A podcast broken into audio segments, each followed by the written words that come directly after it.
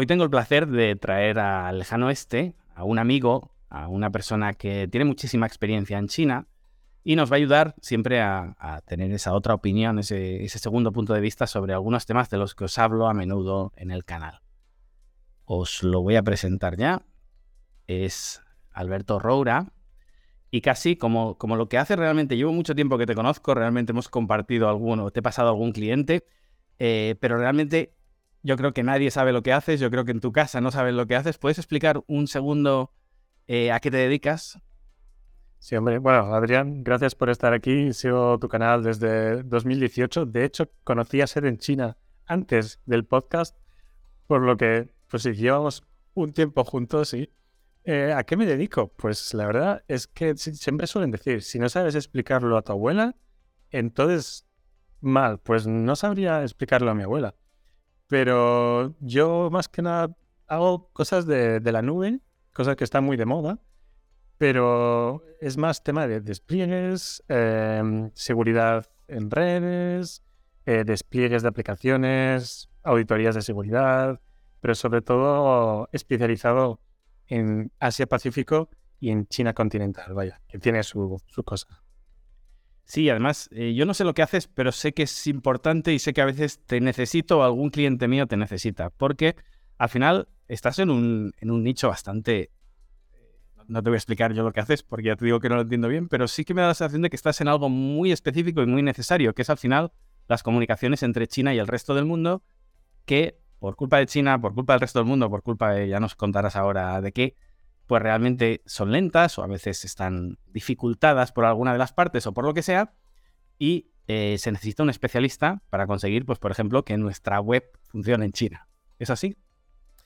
Sí, em, o sea, lo, que dices, vamos, em, un nicho tan nicho que a veces es complicado encontrar eh, clientes, es complicado encontrar, incluso es complicado explicar a empresas que te necesitan y que realmente les vendrías como agua de mayo, como se suele decir, y que hasta que no lo explicas bien, no dicen, ah, pues la verdad es que tengo ese problema y pues no lo sabía que se podía arreglar.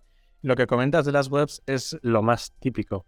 O sea, una web que, tarda 20 segundos en cargar dentro de China o que las fuentes, el texto está roto o que una imagen está rota o que el menú del, de, la navegación no se abre, cosas de esas, pues son lo típico. Entonces es más... Em, mm, esto, eh, ¿cómo se arregla? Es mover todo lo que carga esa web, lo llevas a China.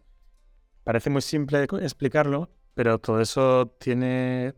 No, no voy a enrollar mucho aquí con temas técnicos, pero las DNS, que es donde pues, lo, que, lo que traduce el www.loquesea.com en una dirección IP, eh, también puedes poner ciertas condiciones eh, geográficas para que depende de dónde estés, quiera un sitio a otro. O sea, son cosas muy interesantes, vamos. Y eso es lo...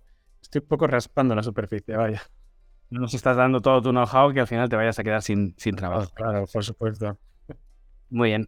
Eh, Sabes cómo somos los chinos, que, estamos al acecho para, para, intentar sustituirte en la medida de lo posible.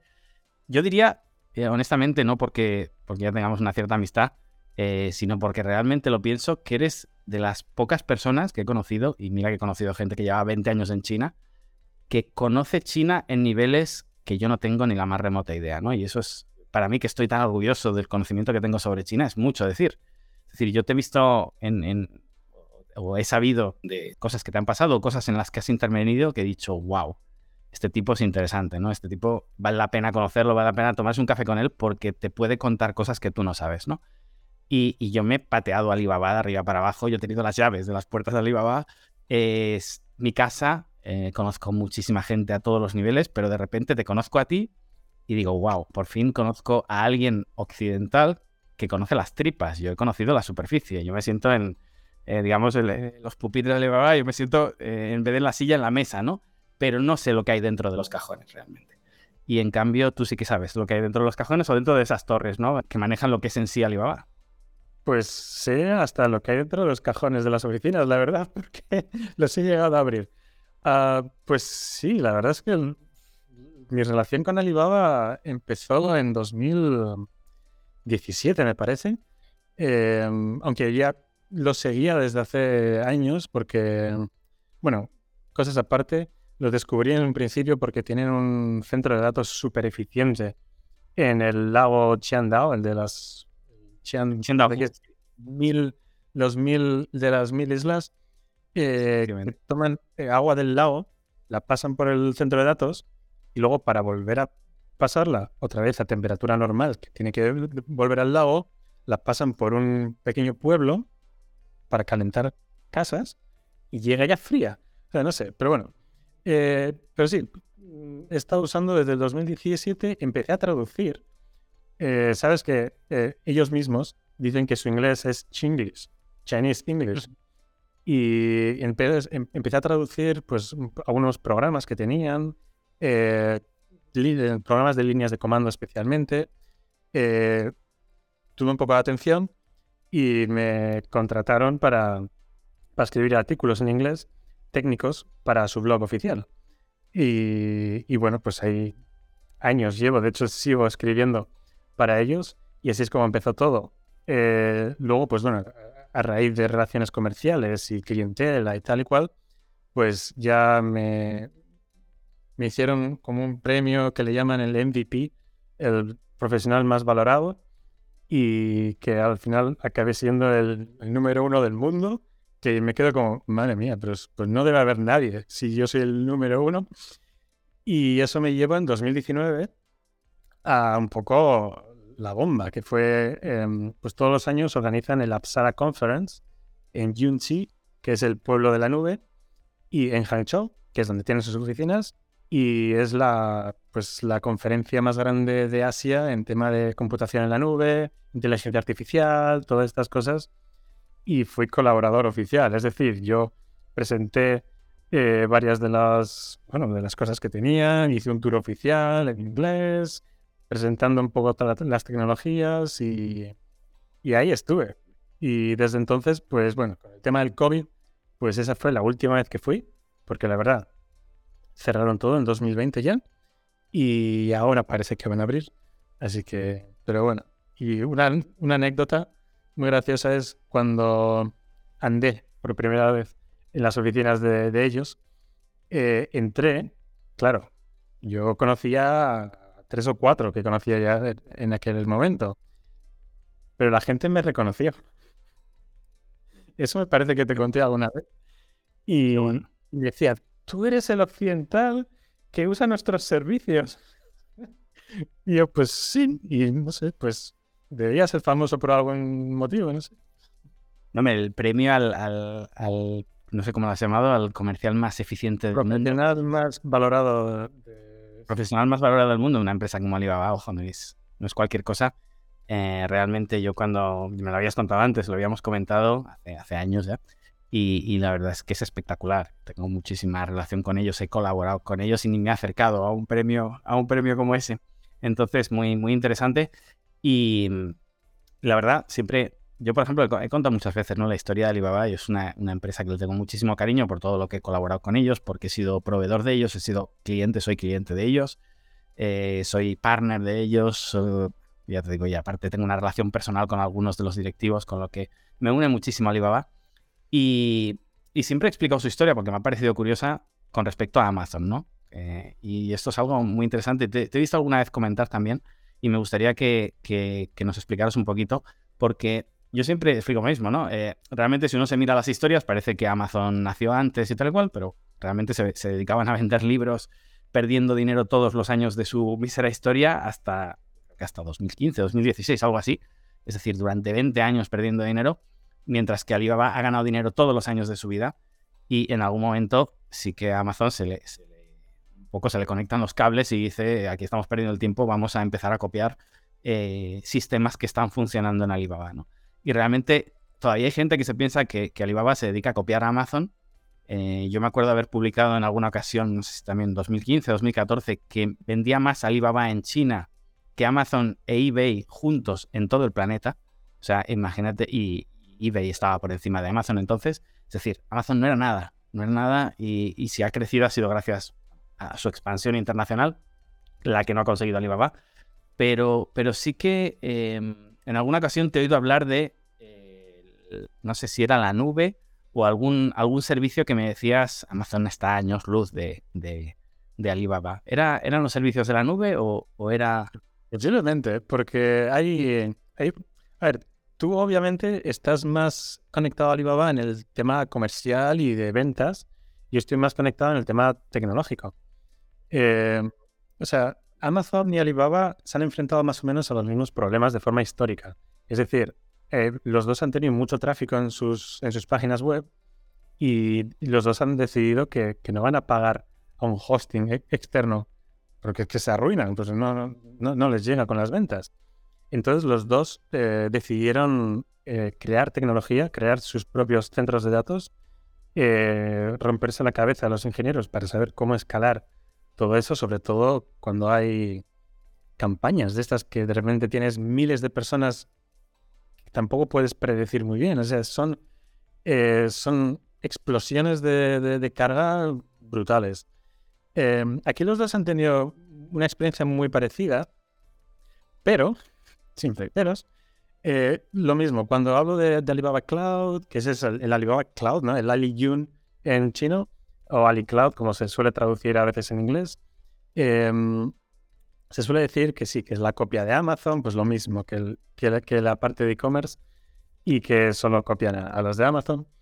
Y aquí lo curioso es que, bueno, a ver quién copia a quién, que cuando tienes Amazon, tiene el Prime Day, que son 24 o 48 horas, no sé, eh, que es el día fuerte, o históricamente ha sido hasta hace unos años, no sé, no sé ahora, pero ha sido el día fuerte de Amazon, eh, el día fuerte de Alibaba Cloud es el Double Eleven, el de el 11 del 11, vamos, el día de los solteros, o no sé cómo traducirlo, el Singles Day, yeah, ese. Y bueno, pues lo curioso es que el, eso pasó, pasó hace como dos años o tres años, algo muy gracioso. En el Prime Day se abrió, la gente empezó a comprar como loca, pues como debe ser, y, y se cayó la web se cayó Amazon usando sus propios servicios y empezaron a, mostrar perros, que es lo que suelen hacer, ¿no? Bueno, pues total, bueno, lo arreglaron pronto, tal, bien, pasó el Prime Day y bueno, pues llega un volumen de ventas X y, ya está, y un tráfico, lo que sea. Bueno, pues el 11 del 11 del mismo año en Alibaba, todo el tráfico experimentado por Amazon en todo el Prime Day lo experimentaron en los primeros 8 minutos del Singles Day. En los primeros 8 y no se cayó la web.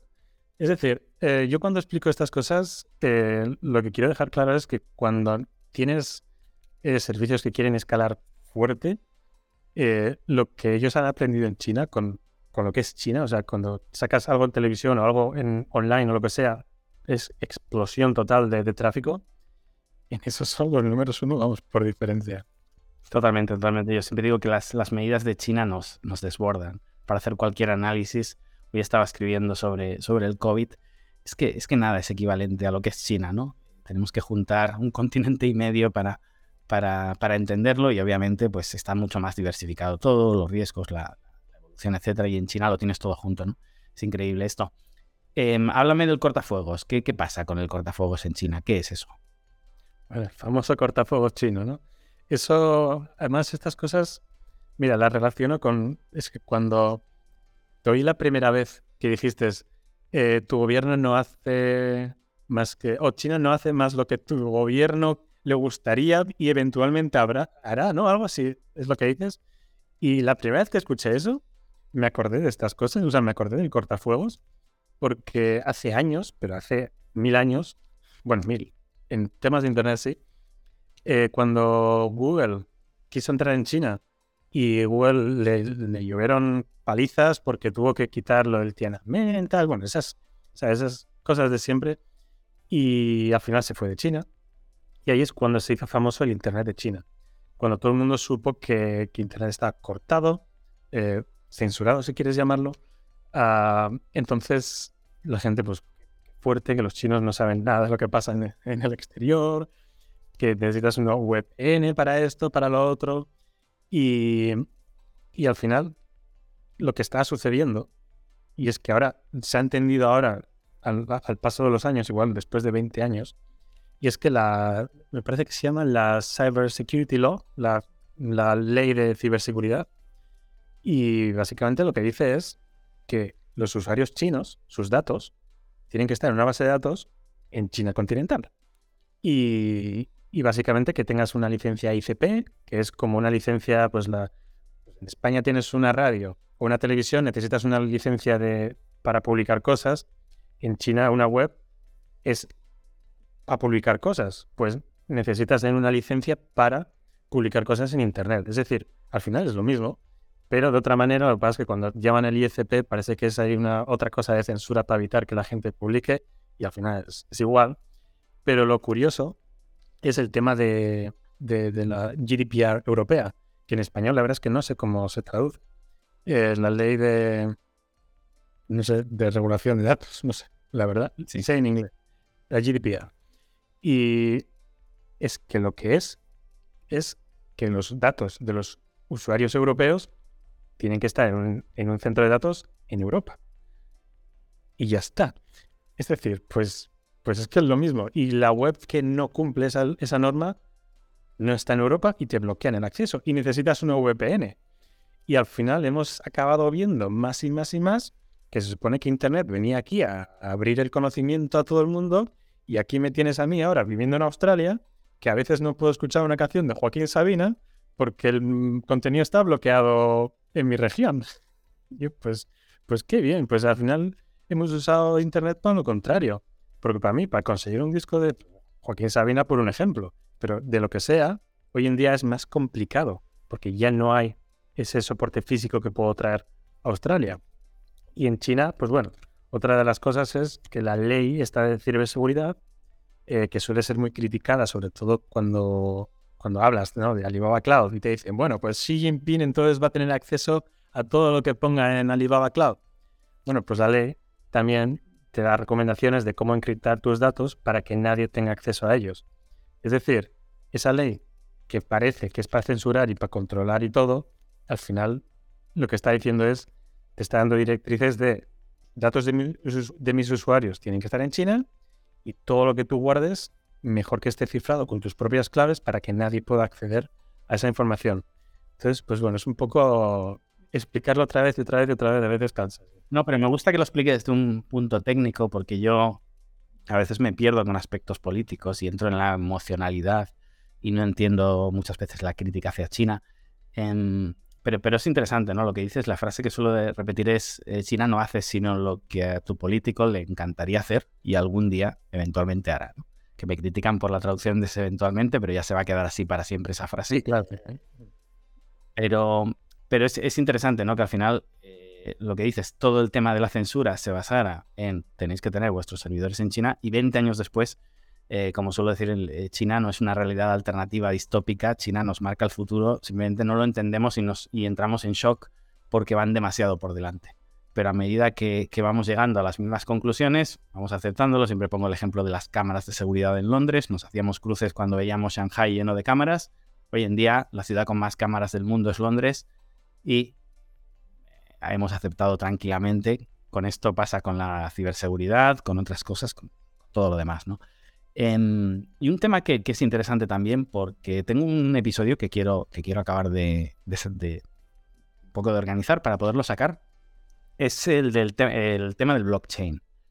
Eh, China también ha sido pioneros en la, vamos a decir, vamos a hablar como le gusta a la gente, a censurar, no sé, el blockchain, las criptomonedas, porque así se quitan la competencia y tienen la suya propia, que algo de eso hay. Pero, ¿qué nos cuentas tú de, la, censura del blockchain? Si, has tocado algo profesionalmente o, aunque sea por tu profesión, has conocido bien el tema. Pues mira, eso me ha tocado de forma directa porque eh, de hecho em, tengo un... Estoy iniciando un negocio con una persona que conoces, que tú me, eh, presentaste, y que vive en Shanghái. Eh, somos tres socios, el otro también es de Shanghái, bueno, vive en Shanghái. Y, y, lo que nosotros nos, nos, lanzamos es hacer una herramienta pues, para artistas que no tienen ni idea de tecnología, que saben de Photoshop y de hacer arte, ¿no? que es lo que deberían, y nosotros pues cogimos el archivo Photoshop, hicimos una herramienta que hacía los, los, los NFTs, ¿no? Los famosos NFTs eh, para ellos, o sea, lo hacía todo. Eh, había cogido un montón de interés por parte de muchos chinos, de empresas grandes, de inversores, de... O sea, está, está cogiendo un montón de, de tracción esa, esa plataforma que estamos construyendo y de repente, pues mm, en China decidieron eh, empezar a bloquear un poco los NFTs. Y aquí es un poco, un poco protección, un poco precaución que han querido tomar eh, por, por, el tema, yo creo que la especulación. Eh, que de hecho en otros países ya se está empezando a hablar de limitar un poco este tema. Es decir, al final, pues adelantaron ¿no? a, todos por la derecha y se criticó mucho. Pero bueno, a nosotros nos afectó. El tema, lo que quieren decir es, o cómo empezaron, es que los NFTs, que no les llames NFTs, que les llames Digital Collectible, un coleccionable digital, y que no se podía transferir en menos de 180 días desde que lo, desde que, desde que lo comprabas, para evitar un poco tanta, pues tanto mamoneo con, con, con, con, el dinero, ¿no?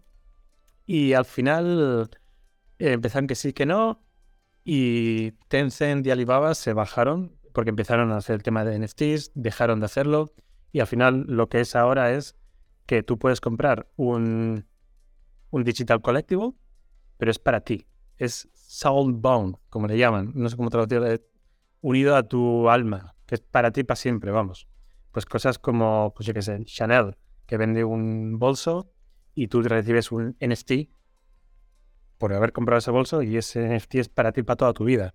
Pues para decir, pues que sí, pues he sido yo y te puedes saltar las colas de Chanel en el futuro y tal. Eso es legal. El tema del blockchain en sí es completamente legal. De hecho, hay una empresa llamada BSN, que es la más grande, eh, BSN, y tienen su propia chain, eh, te puedes conectar a ellos. Eh, de hecho, hemos tratado nosotros con, ellos directamente.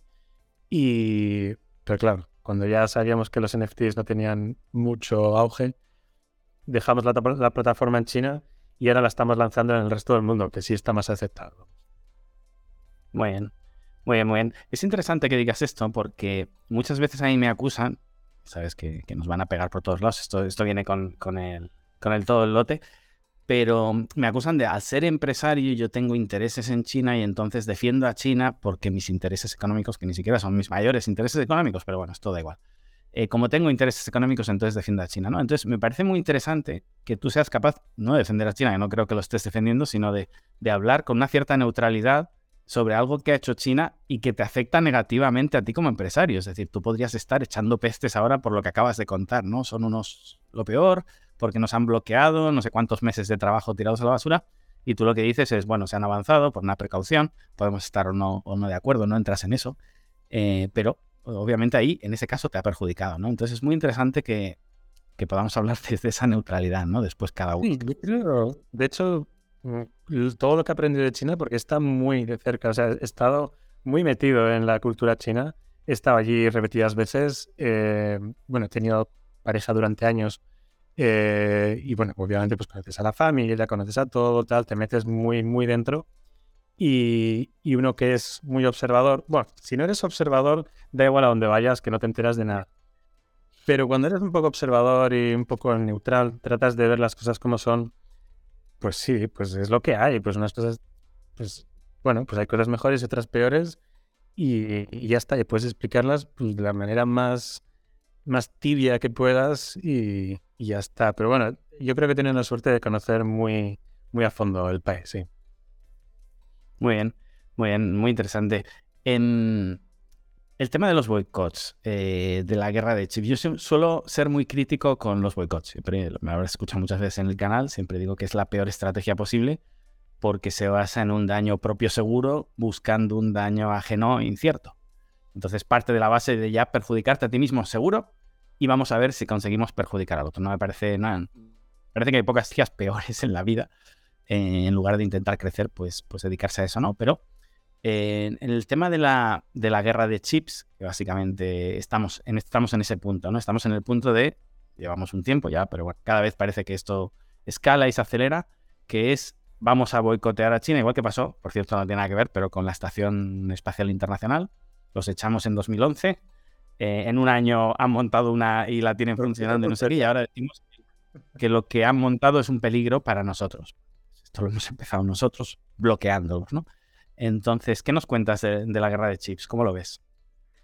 Pues esto, la relación que tengo es curiosa porque estuve, bueno, está muy cerca de gente que, inició la, la ICO o IPO de Binance, ¿no? Que, se hizo en China, vamos, y gente responsable de auditar aquella primera eh, salida de, Binance. Em, de hecho, pues a través de ellos, pues tuve alguna mochila, merchandising de estos que me dieron, pues bueno, pues toma, ¿no? Como anécdota, vaya. Y pues esa gente con ese, ese ¿cómo se llama en español? El eh, Investment Bank, Banco de Inversiones, ¿se, traduce? No sé. Pues Invest, sí, no, sé, no sé. Pero bueno, sí, la gente trabajando en ese investment, investment bank, em, después de lo de Binance, que ya hicieron pasta ahí, eh, empezaron, me acuerdo que esto era en 2019, eh, sí, en 2019 me daban la tabarra porque empezaba con el 5G, ¿vale? Y, y era 5G y, oye, preséntame a gente, claro, yo en ese momento eh, sí que andaba yendo y viniendo a China y, preséntame o dime todas las cosas que hay en 5G en Hangzhou, preséntame a tal, y bueno, al final pues ya sabes cómo va eso.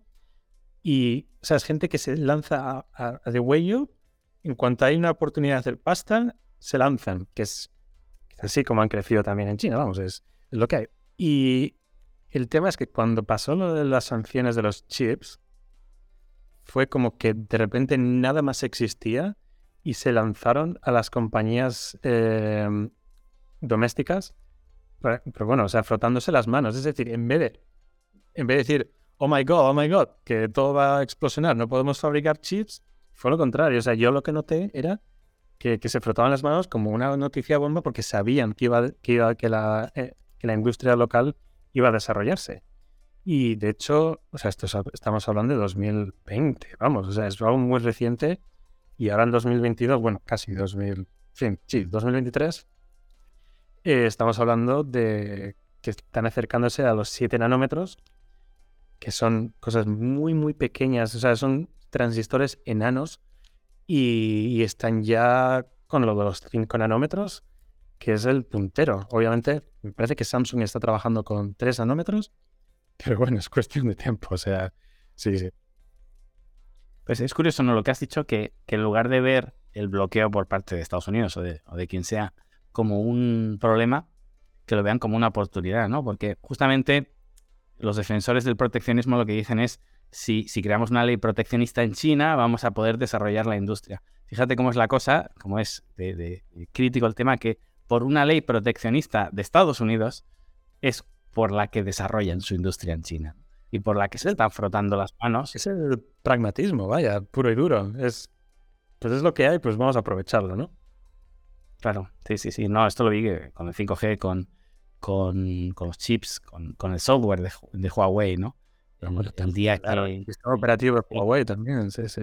El día que pasó lo de Huawei, me acuerdo en la noticia, la dieron ese día y dije, eh, creo que titulé el episodio de esa semana, habéis despertado un monstruo porque tenías un cliente. Es decir, como siempre el, boicot se basa en un daño propio, es decir, dejo de vender mi producto, pierdo a uno de mis mejores clientes y lo peor es que va a desarrollar su industria, va a acabar siendo mejor que yo y al final voy a tener que boicotear también su software, porque va a llegar a mi país con el suyo que va a ser mejor. Entonces, un boicot no deja de ser también un, parche que eh, tienes que poner sobre otro parche que pondrás. Me pilló además en, Australia que aquí se bloqueó también, porque era pues, seguridad nacional. Vale, vale.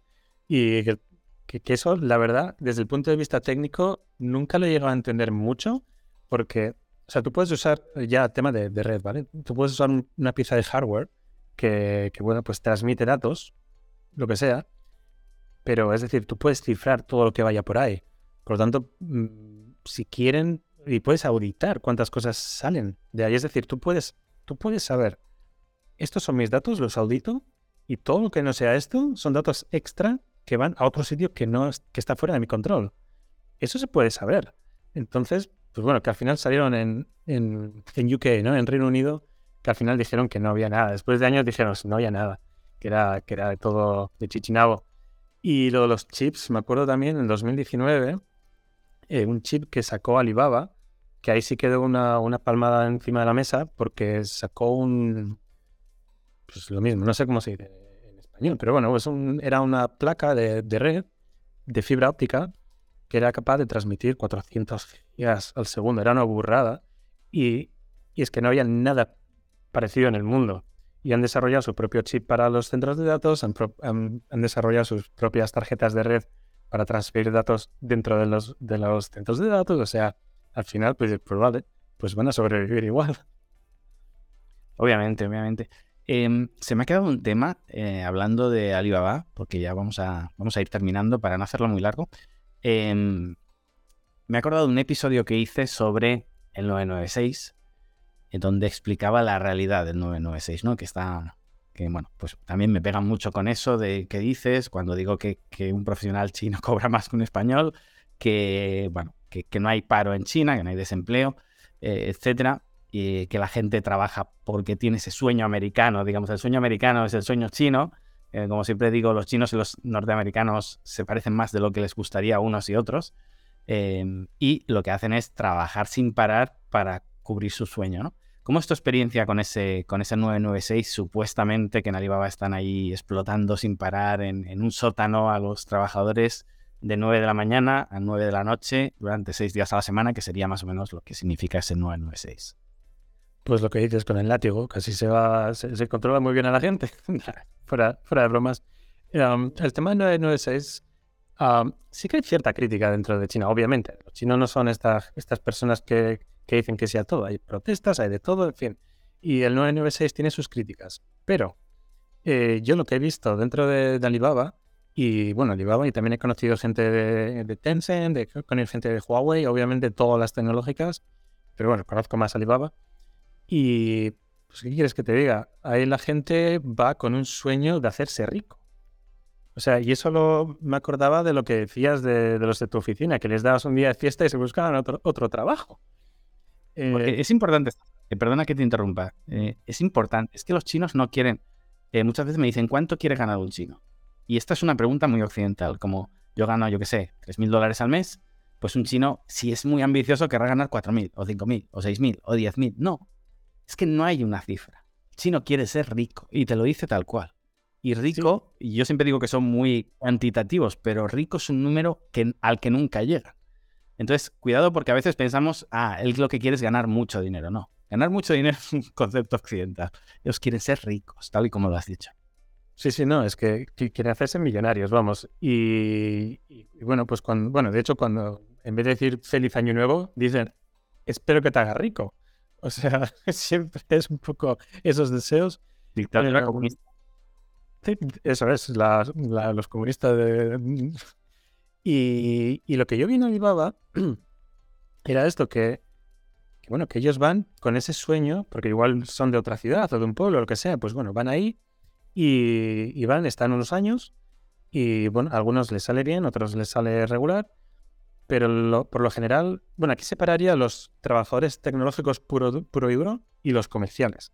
Por ejemplo, los comerciales es donde me gustaría enfocarme ahora y son los que dicen, no, pues es que si llego al millón de yuanes este mes, me convierto en el vendedor millonario, entonces me suben de nivel dentro de la empresa y tal y cual. Y, o sea, se montan unas películas y te lo cuentan como si, si lo tienen todo planeado y se tiran ahí hasta las 9 de la noche, estás chateando con ellos. Ah, pues sí, te, te envían una foto del, desde su mesa con los noodles, con los fideos ahí cenando y, y ya, y llamando y mandando mensajes y tal. Y, y no sé, pues se, se, tiran muchas horas. Y luego esto lo relaciona un poco también con, con en general los sitios donde se, la gente pasa horas en China, como los colegios, las oficinas en los que ese 996, pues igual no es como nosotros nos enteramos, eh, pensamos. Yo aquí, si me tiro nueve horas en mi trabajo, pues aquí tengo una cocina pequeña y mi mesa. Y ya está. Pero allí en esas oficinas, pues tienes, sin exagerar, tienes pistas de atletismo, tienes canchas de baloncesto, tienes restaurantes en plural, tienes cafeterías en plural, o sea, puedes elegir, eh, tienes gimnasios, tienes bueno, puedes echarte una siesta, tienes, o sea, tú entras por la mañana, mientras hagas tu trabajo, pasas estas horas, pero cuando llegas a casa de vuelta a la noche, has comido bien, si quieres ir al gimnasio, has ido al gimnasio, es decir, no sientes que has estado tantas horas en el trabajo. Lo mismo que en los colegios. Los colegios se pasan los niños y los adultos toda la semana y se van a casa una vez al mes o los fines de semana. Los colegios y las universidades que parecen cárceles, ¿no? Que están ahí pasando toda la, toda la semana. Pues esto igual, son edificios enormes que, bueno, pues intentan hacer lo mejor que pueden y, se tiran todas. No, pero es, interesante cosas por puntualizar y que, y que las, personas que están viendo este episodio pues se queden con, la idea realmente vas a pasar todo tu día en el trabajo, por tanto vamos a hacer que tu estancia sea lo más agradable posible, que todas las cosas que tendrías que hacer al salir del trabajo las puedas hacer durante el trabajo. Eh, entonces, para nada es, como mucha gente se lo imagina, desde las 9 de la mañana hasta las 9 de la noche sin levantar la cabeza del pupitre, que si no te, viene un tío con un látigo detrás. Eso no existe, de hecho muchas veces están jugando, están...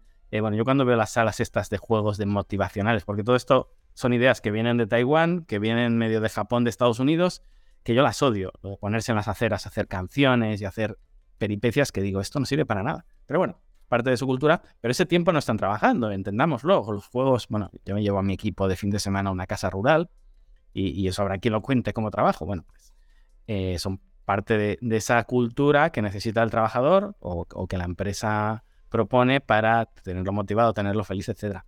Eh, lo que quiero decir con esto, para nada está eh, metido ahí en el pupitre, sin, sin, como digo, con esos estantes para que no se copien entre ellos que hay, que hay a los lados, eh, que, me parecen terribles. Em, pero por otro lado, yo soy tan crítico con el 996 que digo, es que ni siquiera es 996, es que es 127. Es que, como has dicho tú, el que tiene que llegar a vender un millón de dólares este mes va a estar porque el día no tiene 25 horas, porque si no estaría 25. Es decir, no es tanto que la empresa te obliga como que tú tienes unos objetivos y tú tienes unos objetivos porque forman parte de tus sueños. Es decir, alguien dice, ah, claro, eh, alguien podrá decir, es que les ponen unos objetivos tan críticos para darles un bol de arroz. No, es lo que hemos dicho. Les ponen unos objetivos tan críticos para tener un Ferrari eh, el año que viene si son el primer trabajador de, no sé, de su departamento o de lo que sea. Y esto ocurre, ¿no? Entonces, eh, como dices tú, también el capitalismo juega con eso, juega con una selección de los mejores. Es decir, de mil hay cinco que acaban con un Ferrari, hay 100 que acaban viviendo muy bien y hay 900 pues que después de pasar un año en Alibaba se van y se dedican a otra cosa porque no eran lo suficientemente buenos y llegarán mil más con ese sueño chino que competirán por esos puestos. Muy parecido a... Hay una película que me encanta, norteamericana, que es En busca de la felicidad, Pursuit of the Happiness, de Will Smith, donde, bueno, pues si, si no lo has visto, es una película maravillosa donde es un chico, además un chico negro en Estados Unidos, Will Smith, eh, que, intenta ser comercial de una empresa y, y hacer un sistema que es brutal que, eh, dentro del capitalismo, que es tener a sus empleados trabajando gratis, eh, buscando clientes y el que consiga X número de clientes, a ese se le dará el trabajo. Es decir, toda esa explotación se da dentro de la selección y la selección se hace dentro de las oficinas. Es decir, van todos los días a trabajar y, ponen a 20 personas que se están jugando el puesto y les dicen, uno de vosotros ganará este puesto. Entonces ves a los norteamericanos haciéndolo indecible porque el que gane ese puesto se convertirá en clase alta en Estados Unidos, tendrá un sueldo de no sé cuántas cifras y todo esto. Pues esto mismo, literal, ese capitalismo salvaje es lo que tú estás contando, o lo que yo he contado muchas veces en Alibaba, ¿no? esas ganas de hacerse ricos. Eh, el sueldo base es el de los comerciales es muy, muy bajo, que te da justito para alquiler, si acaso para una habitación.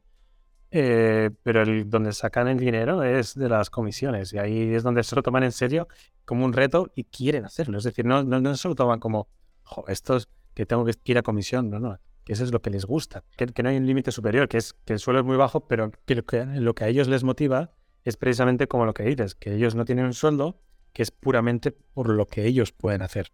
Y lo que digo siempre, teniendo en cuenta que en China no hay desempleo, eh, esa persona se podría buscar un trabajo en otro sector con un sueldo fijo muchísimo más alto, pero un sueldo fijo que le haría tremendamente infeliz, porque él tiene ese sueño, ¿no? Tiene ese sueño de tener un sueldo ilimitado, no un sueldo fijo estancado, y es por eso por lo que compiten. Em, bueno, es, un tema que hay que vivirlo porque seguimos pensando, pues, tanto los de dentro como los de fuera. Yo me encuentro, me encuentro gente que vive en China y todavía te cuenta China como, como hace 40 años, ¿no? Que es, increíble, quizá porque no tiene esta experiencia. Me gusta confrontar un poco mis ideas contigo porque, como has dicho, ¿no? Eh, yo lo veo desde un punto de vista más comercial, tanto comercial en el sentido de ventas como de generación de empresas, generación de negocio. Y tú has podido, has podido o te dedicas a, ver esas tripas, cómo funcionan y cómo es el, la realidad ¿no? detrás de esos técnicos o de esos comerciales de Alibaba, que son realmente la mayor parte de los trabajadores de Alibaba, son una cantidad gigante de, comerciales, más allá de que obviamente el, corazón, ahí están esos técnicos que también, que también trabajan mucho y también ganan mucho. Em, Has dicho algo antes que no quería dejarlo pasar sobre, has hablado de Hu. De hecho, yo me casé en Hu, por eso lo conozco bien, el lago de las mil islas. Em, entonces me casé en una de las islas. Realmente hay 1050 o 1070 islas, o sea, es literalmente el lago de las mil islas. Y en una de esas islas, pues había un, hotel que es toda la isla, y yo me casé allí. Y, me ha parecido interesante, porque yo no conocía este tema. Eh, me has dicho que los data centers, que esto sí que lo conozco por otro cliente que tengo y, me interesa el tema bastante, eh, nos dedicamos a, digamos, a amortiguar, eh, se colocan unas piezas debajo de los, de los racks o incluso debajo de todo el piso del, data center o incluso debajo de todo el edificio, que sirve también para atenuar terremotos o ruido de todo tipo, porque eso hace que bueno, pues el data center funcione mejor, haya menos errores de transmisión, por tanto también se mejora la vida útil de los ordenadores, bueno, una historia, ¿no? Entonces conozco bien el tema de los data centers, lo que pasa es que, por ejemplo, yo conozco eh, que muchos bancos de China se van a Huizhou, que es una provincia que no sé si conocerás, está en el suroeste de China, casi tocando con Vietnam, por situarnos. Em, que, bueno, pues es una zona completamente alejada y los data centers, como sabes, las réplicas siempre se ponen en puntos muy diferentes climáticamente o que, si hay un terremoto en un lugar no lo haya en otro, etcétera, que se pueda salvar los datos pero no conocía el tema de eh, Hu del, data center que has comentado de, Alibaba. Cuéntanos esto porque eh, se suele criticar mucho a China por no haber hecho nada nunca en contra del, cambio climático o de lo que sea que esté sucediendo en el mundo, que ahí no quiero entrar porque también llueven, de, llueven cuchillos por los dos lados de si existe o no existe, pero bueno, suponiendo que haya un cambio climático, eh, ¿hace algo China o hace algo, por ejemplo, Alibaba a nivel privado? Esto a veces te, te, que pensar que la China que te, que te comentan no es la que tú has conocido. Y pues bueno, pues cuando voy allí, no, no sé, no. O, o no soy tan observador como, como me creo, o hay algo diferente ahí pasando. Esto es parecido porque, de hecho es así como lo que te he comentado, ¿no? Es como conocí yo a Alibaba Cloud, ¿no? Porque Alibaba, pues AliExpress y todo eso ya se conocía en España desde hace tiempo. Y de hecho la primera vez que escuché lo de Alibaba Cloud, pues me entró hasta la risa ah, claro, estos que sabrán de, la nube. Luego ya obviamente razonas y dices, pues por supuesto que saben con todo el tráfico que tienen. Pues estos en 2015 es cuando anunciaron el... Pues dentro de, la zona esa de Chendao hay como una pequeña, bueno, una isla y luego una península, bueno, pues como hay mil y pico, pues, pues una de ellas, ¿no? Y esa zona, eh, lo que han hecho es eh, coger el agua, la bombean desde, una, desde un lado, si tú te imaginas una península, eh, si coges el lado, los lados donde se conecta a la Tierra, están muy separados de, el uno del otro a nivel de, agua, vamos, porque tienes que rodear toda la península. Entonces cogen el agua de un lado, la pasan por todo el centro de datos, con lo que la verdad ahorran un montón en electricidad, y luego esa agua la bombean de vuelta al lago, pero para ir al lago pasan por un pequeño pueblo, hoteles y tal, pasa al final a un centro comercial y llega ya fría otra vez al lago. Y con eso pues calientan un poco pues las casas que puede haber ahí y bueno, pues un poco eso. Y, y esto pues, en fin, son, es una anécdota pequeñita de las miles que ves en China desde hace años, es decir, 2015, China no era ni popular, ni, ni se hablaba de China, me parece, en el 2015 todavía. Y ya estaban con este tipo de cosas. Y ahora, pues obviamente, tú vas a Shanghái, tú vas a Beijing, a Hangzhou, a donde sea. Eh, lo raro que es escuchar una moto de combustión interna es que no se oyen las motos, son todas eléctricas. Los coches, los NIO, los Xpeng, los, bueno, todas las miles de marcas que hay en China, es que es lo normal desde hace años. Entonces, cuando dicen que contaminan, pues no sé de dónde, supongo que son, porque son muchos, vamos, pero... Exactamente, sí, sí, sí. Realmente hay, una parte de generación muy, muy bestia de electricidad que todavía es de carbón, que está en una zona, no es remota, pero bueno, para, para alguien que no vive en China quizás pueda resultar relativamente remoto, pero y de ahí sale gran parte de la contaminación. Pero es cierto, como país contamina mucho, eh, como dices tú, porque son muchos, por habitantes, esto lo explica muchísimas veces, contaminan, iba a decir muy poco, cada vez contaminan más porque han crecido, ha crecido su, su, su PIB per cápita, pero realmente cuando se empezó a criticar a China por la contaminación, contaminaba muchísimo menos per cápita que, cualquier otro país, ¿no? En cualquier caso, bueno, es, interesante ver esto, ¿no? Que lo que dice es que en 2015 ya hubiera este tipo de, bueno, de instalaciones con un, entiendo que con una inversión increíble, es sin ningún tipo de necesidad, porque en 2015 pues podían montarse una central térmica al lado de Alibaba y decir esto lo vamos a alimentar con chimeneas de carbón y, y que le den por saco al planeta porque tenemos una prioridad, ¿no? Y como dices, ya estaban a un nivel, ¿no? Como hemos visto también con, como has dicho, ¿no? Con, toda la movilidad eléctrica que es, que es alucinante, que también estoy bastante metido en esto. Ojalá salgan algunos proyectos que tengo entre manos. Pero, pero sí, sí, es, es espectacular.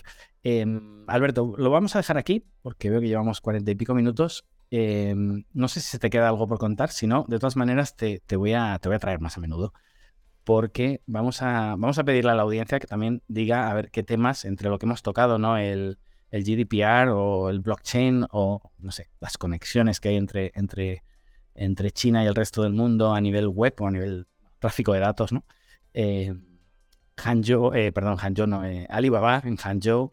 Eh, si tienen alguna duda más, si quieren que les abras un poquito más las tripas y expliques lo que has visto por ahí, pues eso, que nos lo digan en los comentarios y, te traemos otro día y nos lo explicas y nos centramos más en un tema a fondo. Creo que hemos tocado temas interesantes. No sé si te queda algo.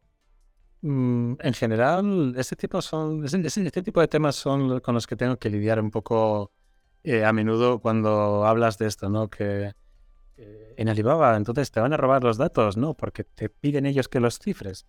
Eh, que contaminan mucho, pero si tienen unos centros de datos tal y que Internet en China es muy malo, ya es que Internet está muy mal conectado con el exterior. En fin, hay muchas cosas que... Pero bueno, yo creo que hemos tocado más o menos todo. Si alguien quiere saber algo, pues que pregunte y me explayo eh, con, lo que, con lo que quieran, vaya. Muy bien, también dejaré tus datos en, si quieres, en las notas del programa por si alguien te quiere contactar, si de esto quizás sale algún cliente que, que necesita tener su, su web o lo que sea, o transferir datos a China. Cada vez más, como siempre digo, eh, vivir de espaldas a China es vivir de espaldas al mundo, vivir de espaldas al futuro, vivir de espaldas a la economía. Eh, pocas empresas se pueden permitir no estar en China, si, están en otros, si son empresas internacionales, obviamente, eh, y están en otros países, con lo que van a necesitar tarde o temprano de una persona como tú. Y como dices, no sois fáciles de encontrar porque muchas veces no sabemos que existís y, no sabemos bien bien los problemas que resolvéis, pero sabemos que hay muchos problemas para resolver, ¿no? Entonces, aunque sea a veces con una conversación contigo, pueden salir de dudas y saber si te necesitan o no. Dejaremos los datos por ahí. Eh, la verdad es que yo solo tengo palabras positivas de Alberto, eh, encantador siempre, además un profesional eh, como la Copa de un Pino, no lo digo yo, lo dice Alibaba. vamos a despedir el programa, sabes Alberto que siempre le pido a los, a los invitados al lejano este que traigan un proverbio que, chino, asiático, que sea, que sea significativo en sus vidas. Y te hemos pedido que traigas que uno. Bueno, mi mujer es del, país de las sonrisas, de Tailandia. Así que voy a traer un, proverbio, refrán, como le llames, tailandés. Eh, no lo voy a decir en tailandés, obviamente, no sé tailandés. No lo voy a decir en tailandés. No lo voy a decir en tailandés, ya la siguiente vez igual, si ya me animo. Lo digo en español que cuando la marea sube, el pez se come a la hormiga. Cuando baja, es la hormiga la que se come al pez. Este proverbio, o refrán, como quieras llamarlo, yo lo interpreto como que unas veces se pierde y otras veces se gana, y que perder es parte del juego. Es buenísimo esto, porque además, no sé si cuando emitamos este vídeo, ya habrá salido otro que estoy ya a puntito sobre el Wu-Wei. El Wu-Wei es, es una. es una un concepto del taoísmo que después, bueno, reinterpretó Confucio, súper interesante, que te habla de dejar fluir, ¿no? Dejar fluir y que a veces no, no ponerte a la naturaleza, sino fluir con ella. Y, a veces beneficiarte de ella perjudicarte con ella, pero no enfrentarte a ella. Y me encanta, me encanta esta frase porque encaja mucho con, con ese concepto del, del way, ¿no? Como dices, bueno, es, espectacular.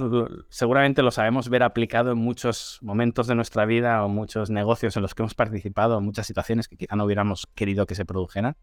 Fantástico. A ver si lo digo bien, si lo repito bien. Cuando baja la marea, eh, la hormiga se come al pez. Cuando sube la marea, el pez se come a la hormiga. ¿Es algo así? Es al revés, pero vale. Básicamente sí, cuando baja y cuando sube, pues sí, uno se come a los otros. Exacto, uno se come a los otros, depende de la marea y la marea no depende de ti, así que vas a tener que fluir con ella, ¿verdad? Bueno, Alberto, eh, muchas gracias eh, por haber estado aquí y, y nos vemos pronto. Bueno, muchas gracias a ti. Venga, chao.